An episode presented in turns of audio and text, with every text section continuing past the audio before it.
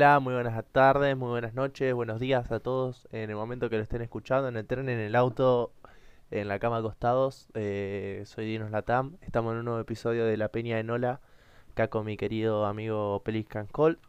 Eh, ¿Cómo andas, hermanito? ¿Cómo va todo, hermano? Por acá grabando un nuevo capítulo del primer podcast en español de los New Orleans Pelicans. En un momento trascendental de la temporada. Se nos viene back to back. Hoy jugamos contra San Antonio Spurs, mañana contra Los Ángeles Lakers. Vamos a tener dos partidos frenéticos y demasiado importantes, dos rivales directos de cara al tema del play-in. Y nada, ¿cómo lo, cómo lo has vivido esta semana después de, de esa victoria tan inesperada en parte, ¿no? Eh, puro éxtasis, éxtasis, éxtasis, por donde vos lo quieras ver. Un partido que se jugó eh, los dos equipos con un muy alto nivel ofensivo, muy alto ritmo ofensivo. Eh, New Orleans corrió mucho la cancha. Eh, por ahí los Bulls no tanto, más que nada Busevich menos. ¿Busevich? Sí. Eh, pero nada, más que eso, no, no puedo decir. O sea, un partido muy, muy alto de ritmo, muy alto de efectividad, en el que seguimos sin Ingram, por desgracia, en el que eh, CJ McCollum sabe tomar las riendas del equipo por más que haya tirado uno de 6 en triples, donde Devonte Graham recuperó su nivel, gracias a Dios, se acordó cómo se mete en triples. Adiós y al afro. Adiós y al afro, tal cual. Claro que sí. Eh, muy alto nivel defensivo, me gustó la defensa del equipo por momentos eh, Balanciunas defendiendo muy bien, por momentos Her rompiéndola por donde quieras verlo. Caruso no nos pudo parar. Eh, eh, Derrick Jones Jr. se comió un póster. Hermoso, Sí, un partido hermoso. Hermoso. hermoso, sí. Toda la hinchada alentando, Zion como siempre ahí regalándonos los videos de, de las caras de sorpresa. Yo creo que hace rato no, no tenía, yo creo que hace rato no veía dunks tan buenos que no fueran de él. Esta temporada ya vi los de Jackson, los de y los de Trey y el de Herb también el partido creo que pasado que jugamos en el Smurry King, que también quedó anonadado. Excelente partido, sí, los Bulls la verdad, no sé, se sentía como no, no estaban como jugando del todo conectados. En el último cuarto tuvieron demasiadas pérdidas inevitables totalmente. La única que no es evitable es la de José Alvarado, Nunca, porque nunca. es básicamente inevitable. Es demasiado chistoso ver cómo, cómo se esconde con los compañeros que están celebrando y, y- y sale impune después, Sí, sí, eh, déjame interrumpirte un segundo, pero justo en ese momento estaba viendo el partido con mi papá y le digo, Sí. no, mirá, mirá, se está escondiendo para ir a robársela. Y después no lo muestra, la transmisión no muestra el robo. No muestran qué pasó, de golpe muestran a New Orleans sacando de- de- del, del lado Sí, del sí, costado. sí. Y le dije, lo hizo caminar. Demasiado chistoso verlo, porque todo eso empezó en la Summer League, pero, pero pocas veces le salió. Y ya últimamente le sale constantemente y engaña. La, la última vez creo que fue a Trey Young, ¿no? Sí, Un par de veces lo, lo, lo sorprendió por detrás. Eh, sí, sí, sí, muy bajos de ritmo en algunos casos, la verdad. Por ejemplo, Dosunmu, que esta temporada ha sido, yo creo que, de las revelaciones entre los rookies bastante flojo en defensa y en ataque, literalmente eh, Kobe White unidimensional realmente, lo demostró en este partido, o sea, ataque, ataque ha mejorado bastante, eso no hay que desconocerlo, a pesar pues de la lesión que sufrió y de que empezara, digamos, lento la temporada, ha estado en ataque bastante bien, pero literalmente en el último cuarto, cuando no, no, no, teníamos como ideas en, en los segundos finales de posesión, podíamos contar con que el hombre iba a cometer algún error y nos iba a mandar a la línea de libres por el bonus. Entonces, nada, un partido, la verdad, que no esperaba que ganáramos. De hecho, hace unos días hice como unas predicciones de los partidos que quedaban para Lakers, Pelicans y Spurs y, este lo había dado totalmente como una derrota porque además eh, a, pesar de, a pesar de haber ganado, igual Lavín estuvo cerca de los 40 puntos como cosa rara. Siempre que nos ve el hombre se, se, se inspira. Y nada, igual la verdad es que sí, o sea, tuvieron, tuvieron un partido, obviamente estuvieron metidos en el partido durante gran parte, pero, o sea, el resultado no hace mucha alusión a lo que pasó. Parecería que los Pelicans dominaron, pero realmente eso no pasó hasta el último cuarto. Sí, Y sí. sí, un partido como medio accidentado para ellos, sobre todo al final. Sí, eh, empezaron bien, empezaron un buen ritmo. O sea, yo vi un rato del, del- hasta el entretiempo, vi un, un poquito, porque recién llegaba, creo que estaba trabajando. Y, mm, y la verdad que sí, un partido que se jugó bien, eh, los dos equipos, y después los, eh, Chicago dejó de jugar bien.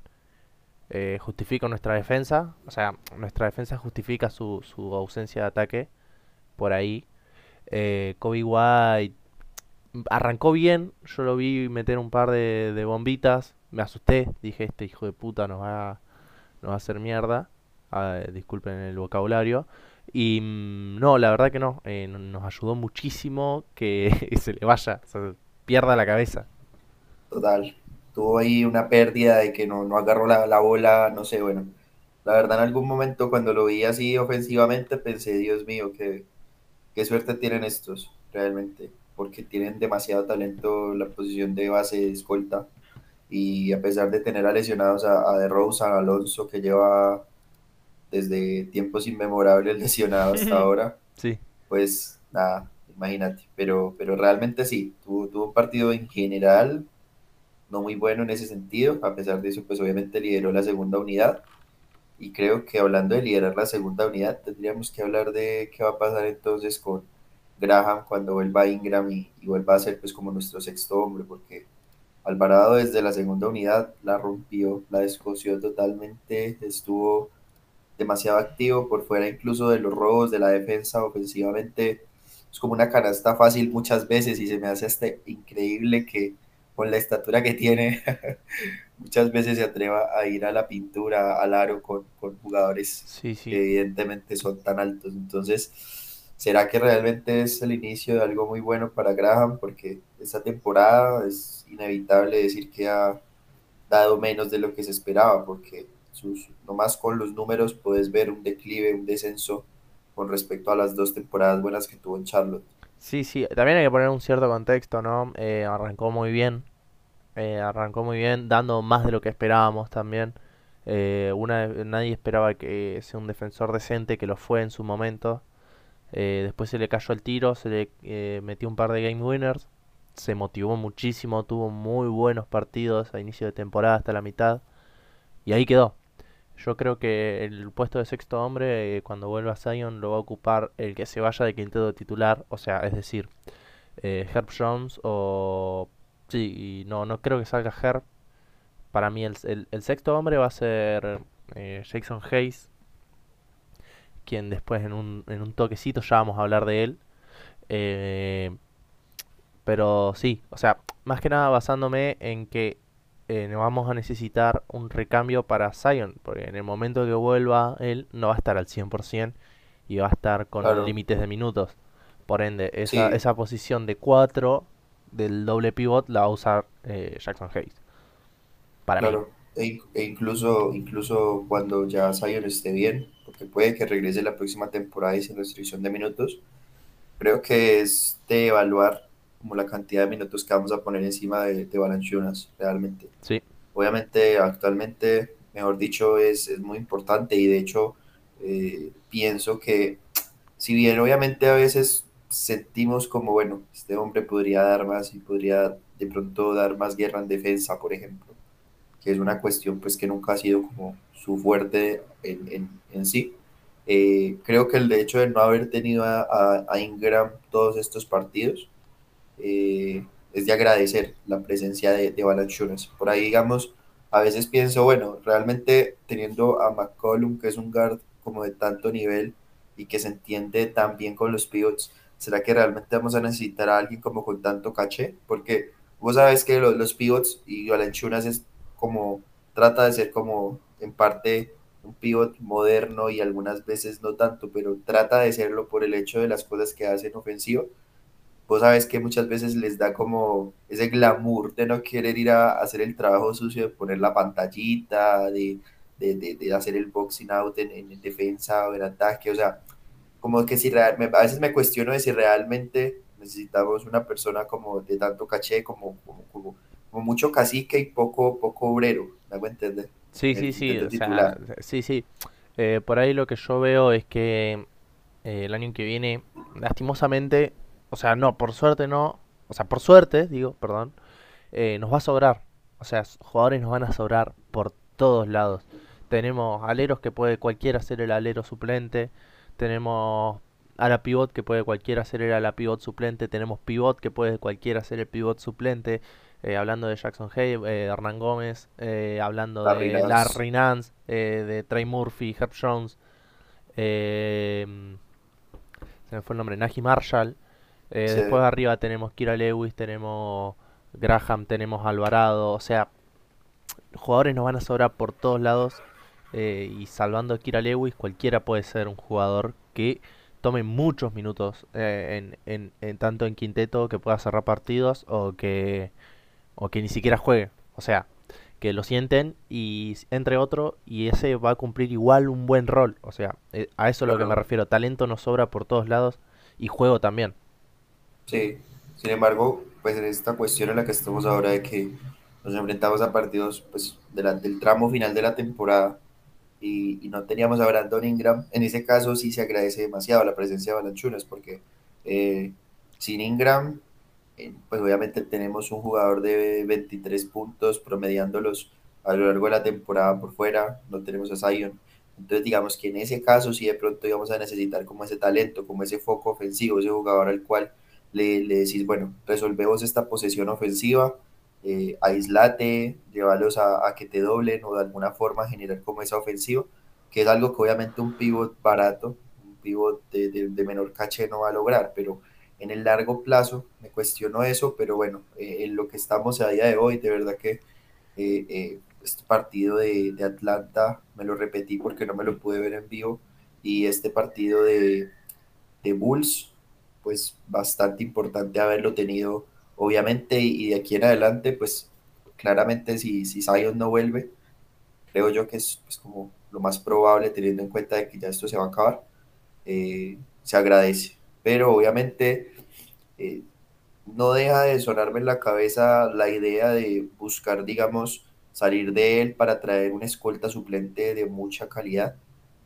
por ejemplo, porque obviamente Pix, pues bueno, no vamos a despreciarlos, pero sabemos que queremos competir y sabemos que tenemos falencias. la posición del 2 suplente creo que es como la más clara que tenemos que reforzar. Por ahí hay un par de chicuelos en el draft que me quitan el sueño y que podríamos pensar en draftear, pero obviamente yo creo que lo que hace la diferencia y, por ejemplo, que Phoenix haya tenido ese salto de calidad fue que no tuvo miedo de ponerle encima a sus jugadores jóvenes, a jugadores que cualquier contender quisiera tener y estuvieron dispuestos a dar picks por ellos. Obviamente por fuera de Chris Paul, pues llevaron a, a Jay Crowder, por Dios, qué jugador que, con el que literalmente cualquier contender de la liga soñaría tener.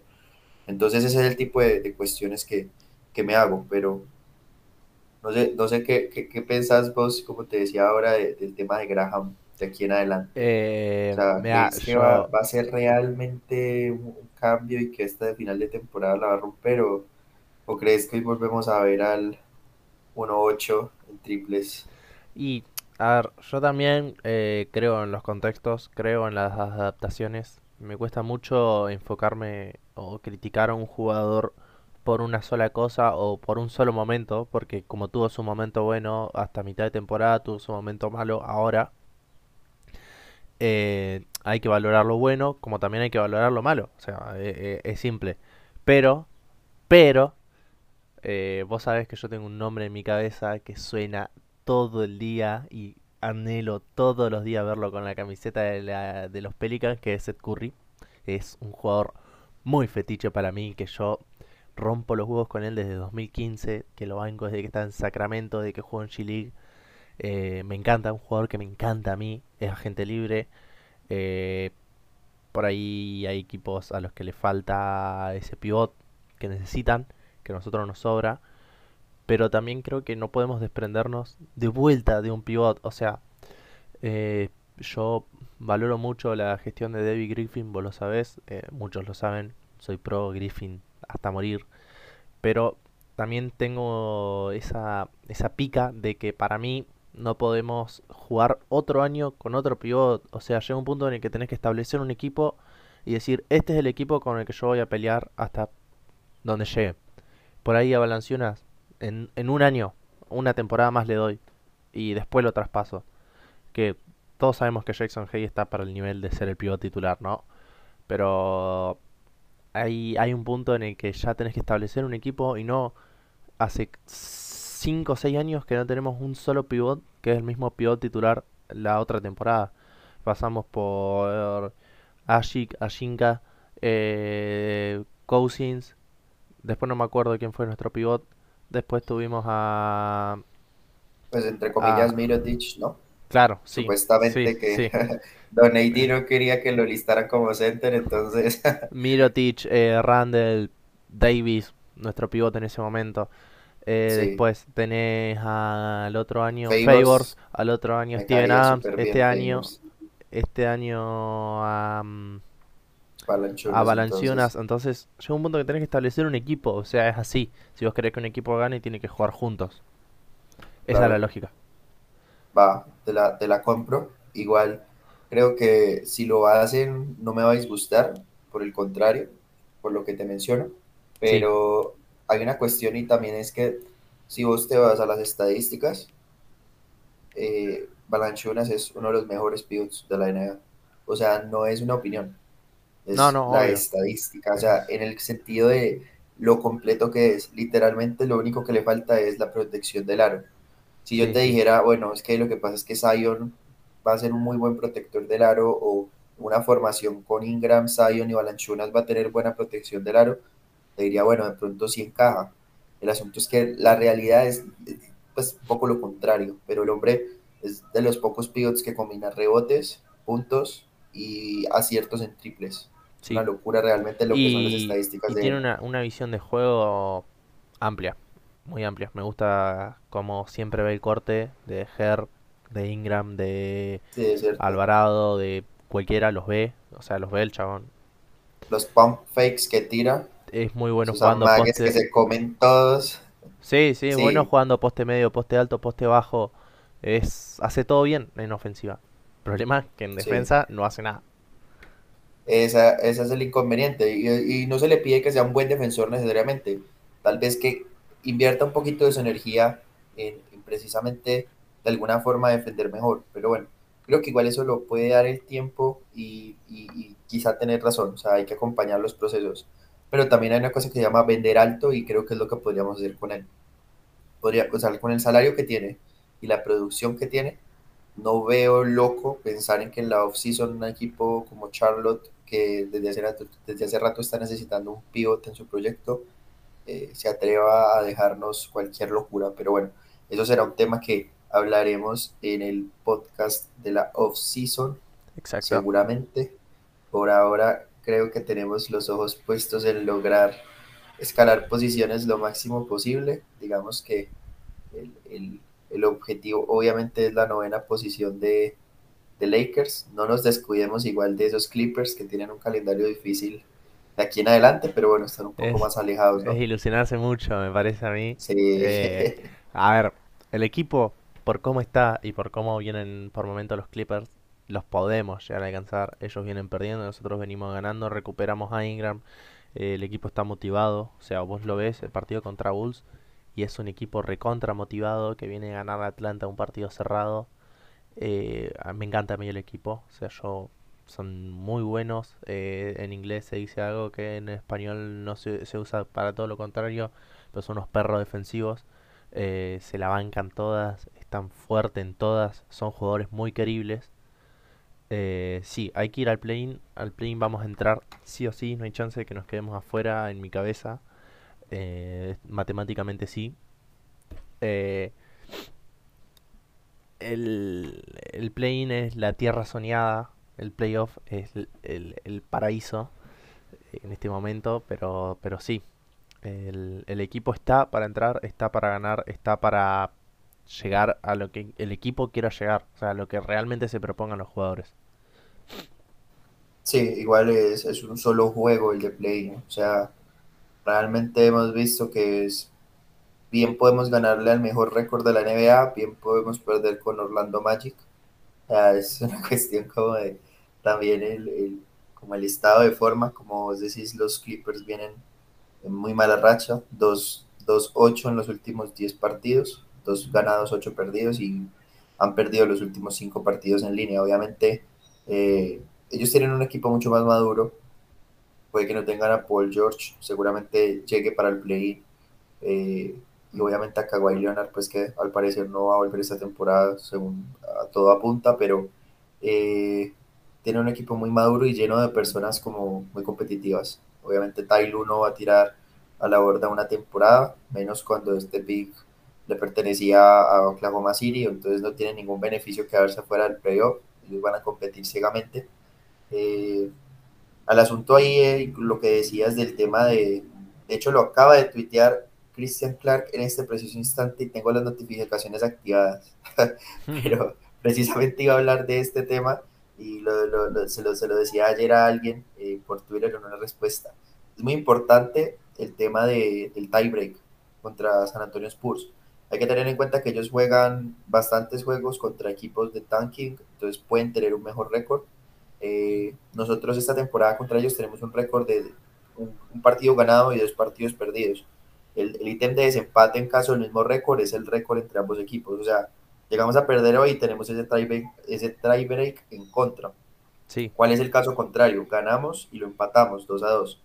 Y el siguiente ítem, que ya me acordé que se lo tuitea Andrew López ayer, lo acabo de tuitear literalmente Christian Clark, es que eh, como los resultados de la división, y ahí nosotros estamos mucho mejor que ellos, nosotros tenemos un récord 6-8, ellos tienen un récord 4-8, entonces, obviamente tendríamos eh, el tiebreak a nuestro favor en caso de que empatemos en el récord, que te lo juro que no es tampoco probable. Ellos realmente se enfrentan varias veces a Portland, que ya hemos visto que quiere perder por todo sitio que pueda perder, contra Houston, que va a ser la misma historia. Y bueno, entonces, eh, fuera de lo obvio que es que necesitamos ganar la mayor cantidad de partidos posible, eh, ganar el partido de hoy es demasiado importante realmente.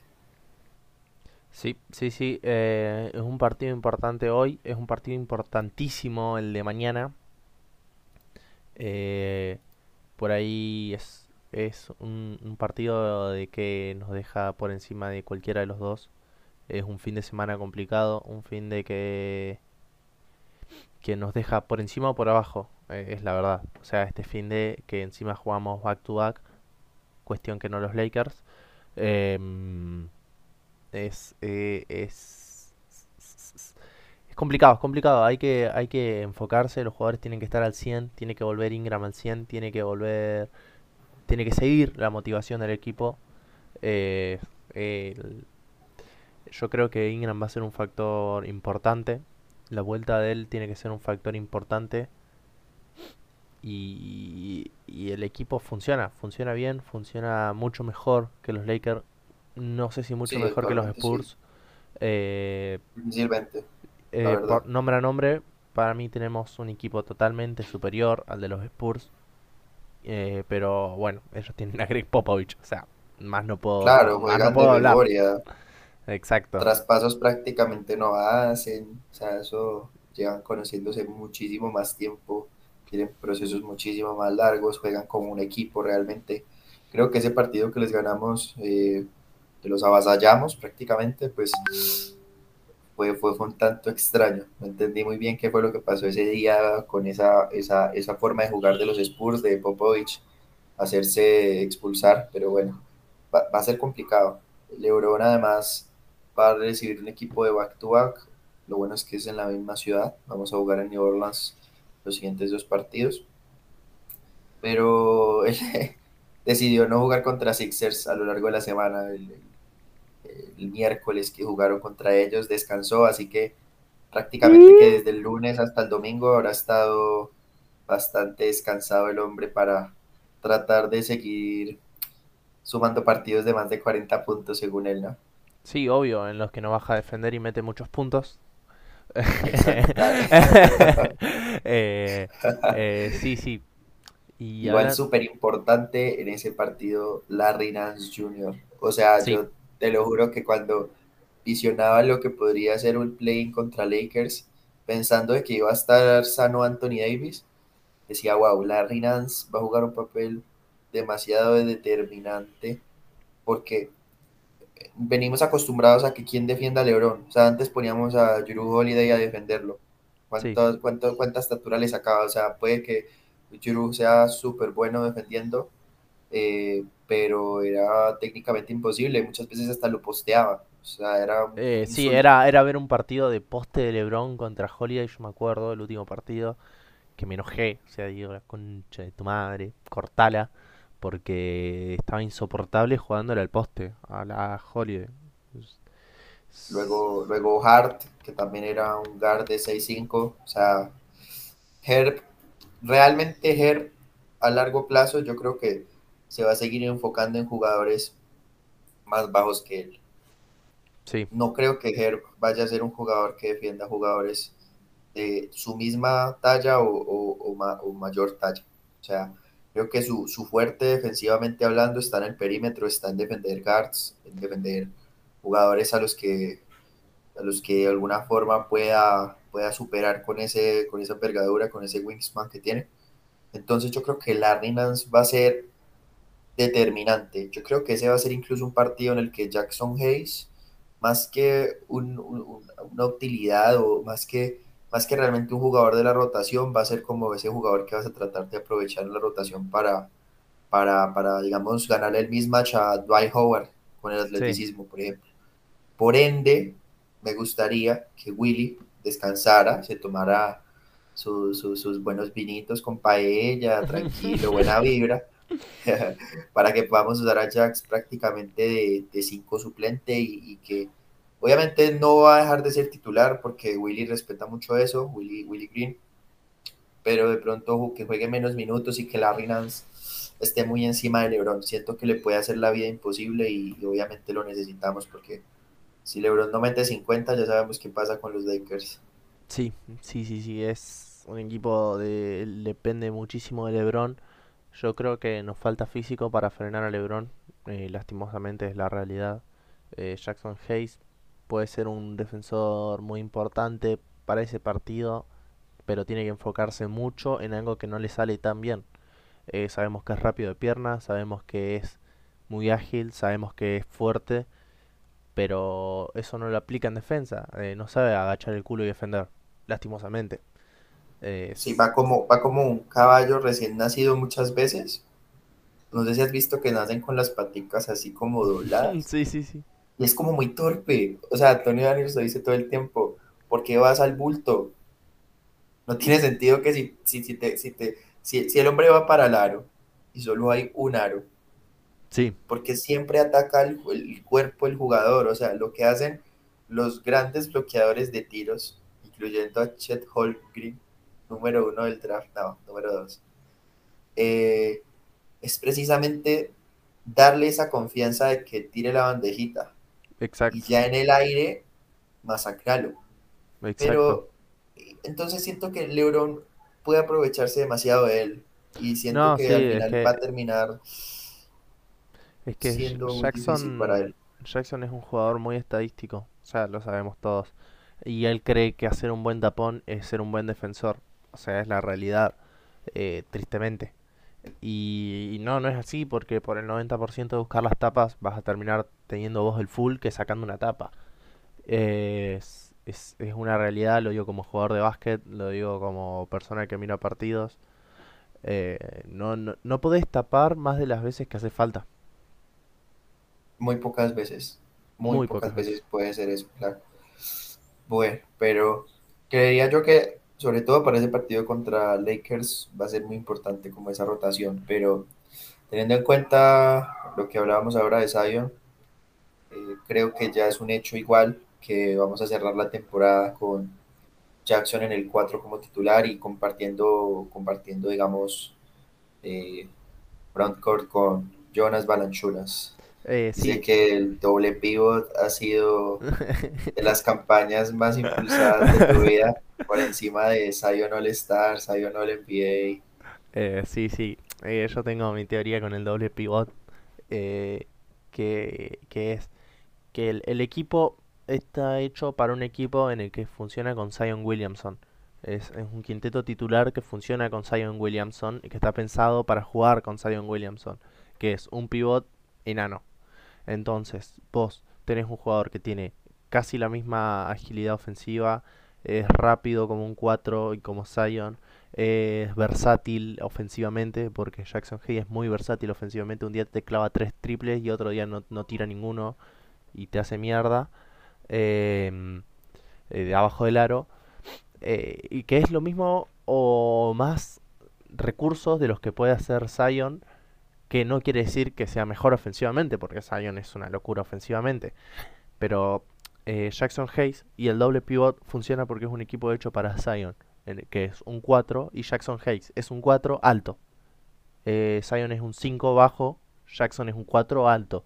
Que entonces vos le pedís el rol del pivot y, no lo sabe cumplir. O sea, es, la realidad. Fracasa totalmente. Fracasa totalmente. Y lo que tiene también es que al ser un 5 alto, o un 4 alto, digo, eh, se complementa muy bien con los 5 está hecho para complementarse muy bien con Balanciunas, que Balanciunas no es rápido, no es, es atlético, pero no tanto como Jackson, o sea, no, no quita que sea atlético, eh, es mucho más rápido de pierna, es mucho más ágil en, en, ofensiva, de, abrirse y tirar, o de sacar la falta, o de que le tiras la pelota para arriba y la agarra.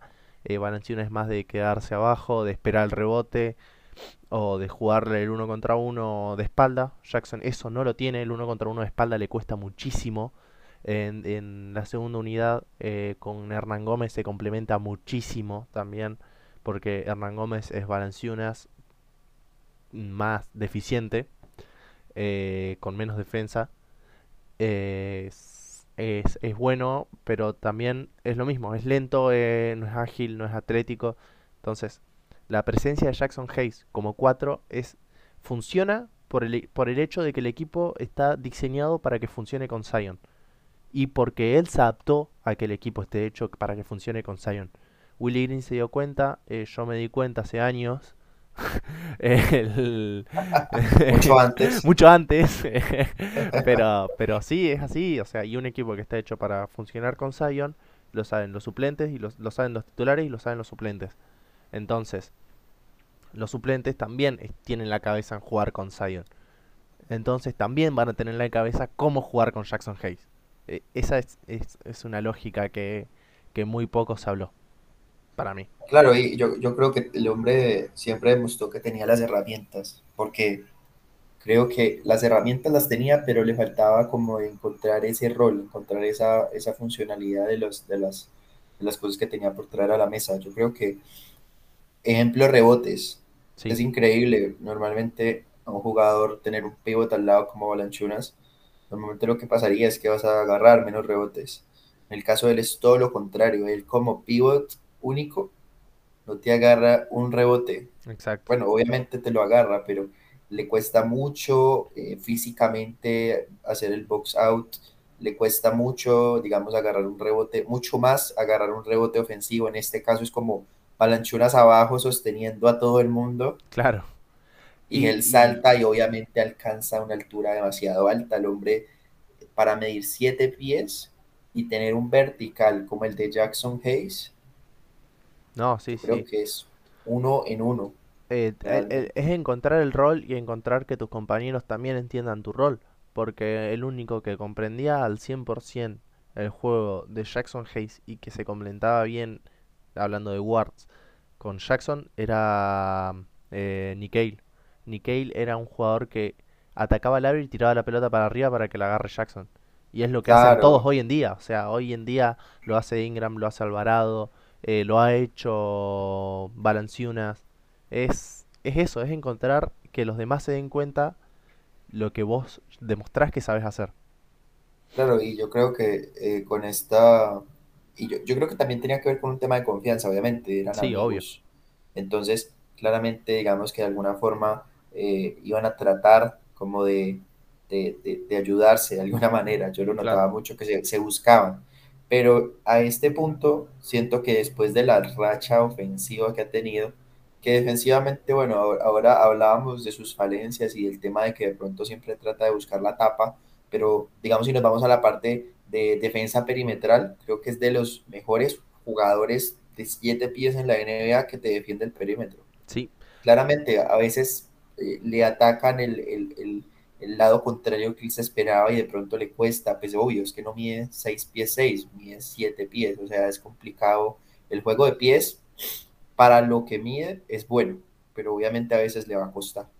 Pero, pero, pero ahora está probado. De hecho, hay un tweet loquísimo que, que, la otra vez eh, sacamos por acá, por la cuenta de Twitter, y era que tomando la franquicia de los New Orleans Pelicans, que creo que al CM de NBA Latam hay que, hay que despedirlo, creyó que los Hornets de por allá de, los noventas sí, sí, sí. eran los mismos Pelicans, pero pues, o sea, una búsqueda, una búsqueda rápida de Wikipedia, caballero, que te pagan.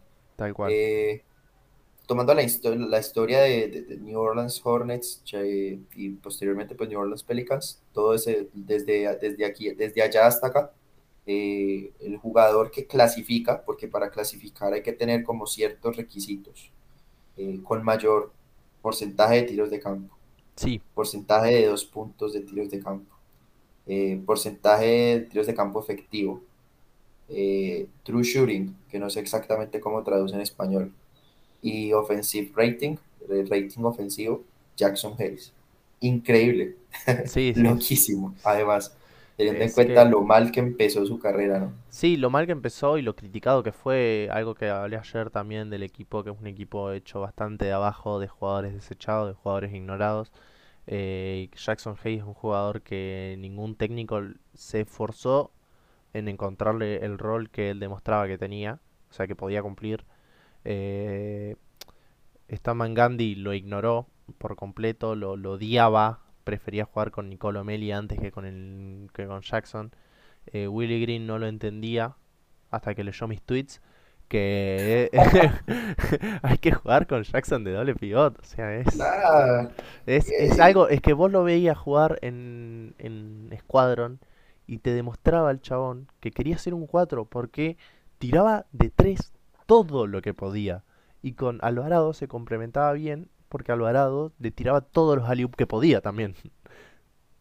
Total, y más que, más que, más que un 5 que te posteara, que no, a él le gustaba cortar. Exacto. Aparecer desde la esquina eh, detrás del defensor que le está dando la espalda para ver la jugada y clavarla, porque eso sí que no tiene ningún tipo de reparo. O sea, es una situación en la que, como vos decís, Willy Green le encontró el rol y creo que es la gran diferencia entre lo que vimos de Stan Van Gundy, que al final no me pareció tan malo como a muchas personas, eh, y Willie Green. El mismo Stan Van Gundy a veces decía, no, es que yo creo que JJ Reddick, uno de los mejores tiradores de la historia de la NBA, no le ha ido muy bien con nosotros porque yo solamente me he enfocado en jugar para Zion e Ingram.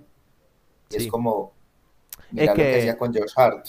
Eh, lo que, hizo Willie Green. Eso, eso te iba a decir. Eh, Willie Green lo que tiene una gran diferencia con Stan Van Gundy y con eh, el otro se me fue el nombre, con Alvin Gentry, es que es un jugador, es un técnico, perdón, que permite que los jugadores eh, tengan el rol que ellos quieran. O sea, no le va, no es que aparece allí tirando 42 tiros. Es, claro, balanciona y le dice quiero ser tirador y solamente va a jugar en la esquina abierto, ¿no?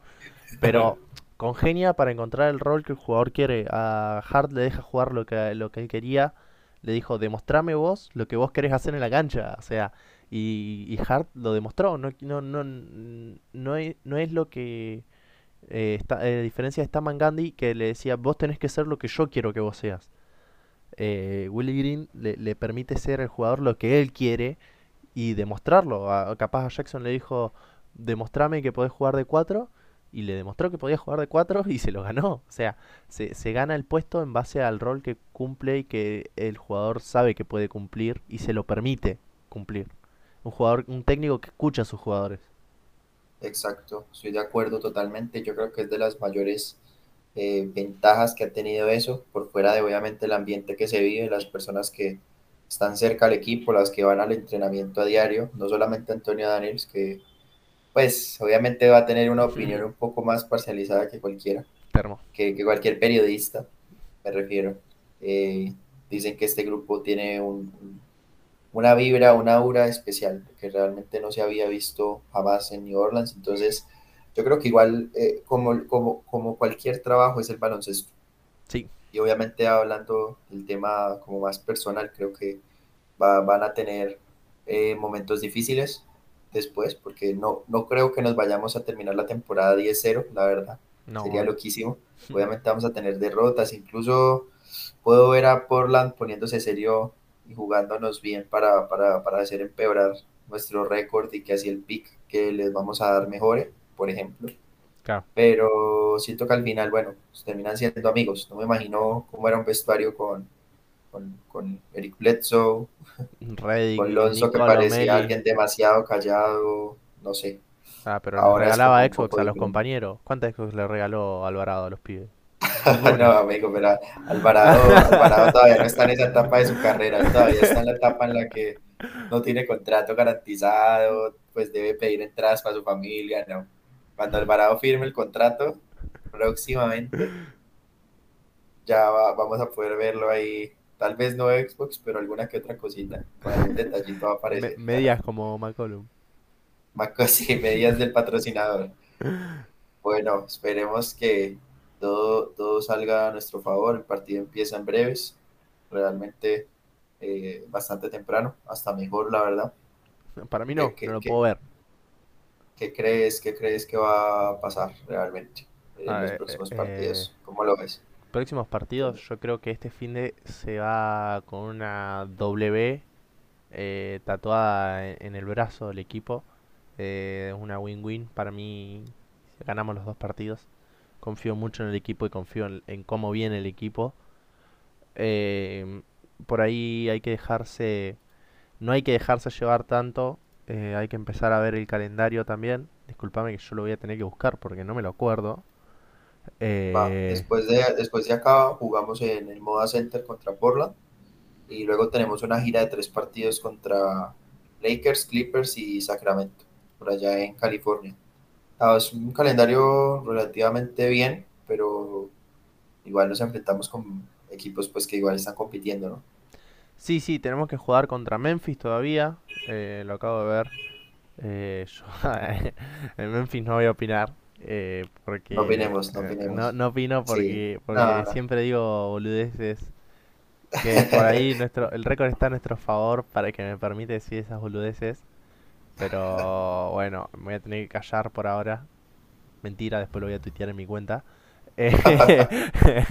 tenemos otro partido contra los Warriors, creo. ¿Puede ser? Sí, para cerrar, para cerrar. Contra los Warriors, tercero de conferencia, segundo, jugamos contra los top 2 y 3 del, oeste. Son partidos perdibles, son partidos que por ahí necesitamos perder para bajar a la, tierra. Espero que no bajemos a la tierra, espero que sigamos allá arriba donde estamos. Em, claro. Pero sí, por ahí vamos a perder algún que otro partido. Eh, algo que yo, que, que por ahí mucha gente no va a estar de acuerdo conmigo, es que yo prefiero que si Zion está para el, play-in, no lo juegue. Eh, mm. que si se clasifica ahí recién eh, tenga la oportunidad de debutar. ¿Por qué? Porque el, el play-in es un solo partido. Y si vos venís con un equipo que viene funcionando tan bien, incluirle un jugador que acapara tantos tiros, tanto uso, eh, por ahí tantos minutos, es, es forzar al equipo a que cambie el estilo de juego y no, no es satisfactorio. En cambio, playoff es, que tenés que ganar, el otro equipo o vos tenés que ganar sí o sí cuatro partidos. Entonces, tenés tiempo y tenés tiempo para hacer ajustes. Tenés entrenamientos para hacer ajustes. Si fuera Kawhi Leonard que lleva años jugando playoffs, listo, dale, perfecto. ¿Cómo no va a jugar Kawhi Leonard playoffs? Zion es una persona que el partido más importante que ha jugado en su carrera eh, fue en el March Madness. O sea, muy diferente. No, no, no. No creo que sea también muy producente. Él puede lo perdió muchísimas cosas. lo perdió además. del buen Kyle Guy. Eh, sí, va a, ser, va a ser complicado. Yo también creo que lo mejor es que no vuelva a pesar de que su deseo sea lo contrario, incluso por el beneficio del equipo. Obviamente es una bestia. Sí, obvio. Creo que no, no, o sea, lleva más de un año sin jugar al baloncesto no lleva un año entero sin jugar al baloncesto, mejor dicho. Claro. Así que bueno, veremos cómo funciona todo, esperemos que sea de la mejor manera. Creo que esta fanbase chiquita de los Pelicans se lo merece además. Tal cual. Somos los fieles, somos los fieles.